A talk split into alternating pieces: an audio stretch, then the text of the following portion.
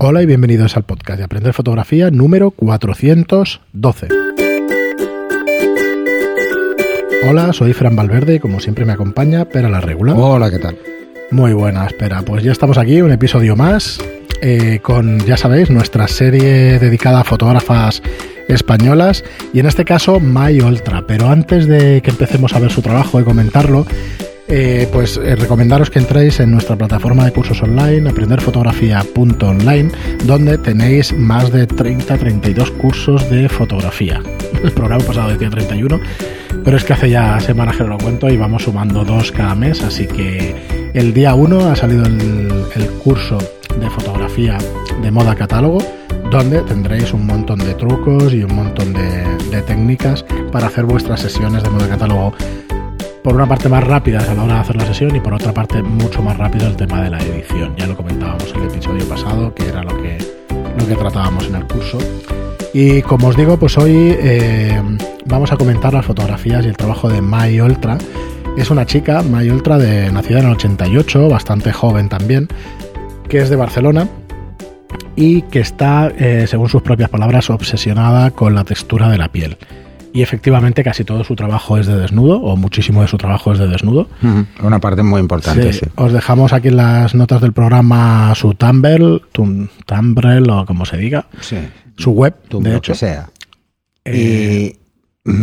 No, no, sí, sí, No, las estabas mirando. Eh, también eh, tiene un poco el estilo de, de, la fotógrafa anterior. No el estilo de fotografía, sino mmm, eh, está haciendo una fotografía más de sentimientos, más de, de exponer un poquito su, su, forma de ser, ¿no? Su, su, manera de pensar o su manera de, de comunicar. Tiene una forma muy peculiar de, de, fotografiar. La verdad es que es muy interesante. Mm. Es muy, muy interesante ver cómo, cómo busca escenas son fotografías completamente construidas por ella, no, no son fotografías, o la mayoría de ellas, no, no son fotografías de aquí te pillo y aquí fotografío, sino que son directamente bodegones con cuerpos. La verdad es que es fotografía hay, hay, de desnudo hay la poco mayoría. de todo, pero la verdad es que es muy creativa. Y tiene una forma de ver el desnudo muy peculiar. Y la verdad es que es lo que lo hace más interesante. Porque vais a ver las fotos y vais a ver que rompe muchos esquemas en cuanto a cómo plasma el desnudo. Eh, a ver, es cierto, el tema de la textura de la piel a mí también me fascina, pero no lo explota desde esa visión. No, no, no, solo juega con la textura, sino que juega muy bien con la luz. La verdad es que el, cómo utilizar la luz es muy interesante verlo en sus fotografías. Sí, nos responde en la entrevista, mmm, dice en esta entrevista, ¿de dónde brotan tus imágenes? ¿Qué o quién las alimenta? Y responde a ella que sus imágenes brotan casi siempre de un sentimiento, de una sensación que le mueve por dentro, una película, un color, una textura. Y bueno, eh, nos comenta que, que, hace tiempo es reservada con, con, sus emociones y sus sentimientos y, y, claro, su forma de expresión pues al final es la fotografía. Mm. Como entiendo que pasa a muchísimas personas que al final eh, la fotografía, la pintura, la escritura, todas estas artes hacen que expreses pues un poco lo que llevas dentro. Los tonos igualmente son bastante, sí. bastante suaves. Eh, por ejemplo, tira más, hay tonos ocres, hay tonos azulados y bastante blanco y negro. Juega sí. bastante con el blanco y negro. Juega mucho con contraluces, eso también es una cosa que, que es curioso de su trabajo.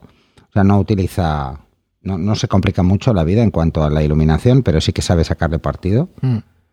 Eh, y yo, te, yo, lo que te diría es eso, eh, que son sensaciones, algunas difíciles, eh, algunas muy complicadas de entender, sí. pero sí son sensaciones. O sea, te puedes dar cuenta de que lo que busca en sus fotografías básicamente son dos cosas, una plasmar una sensación y otra impactar, porque hay algunas que son bastante impactantes.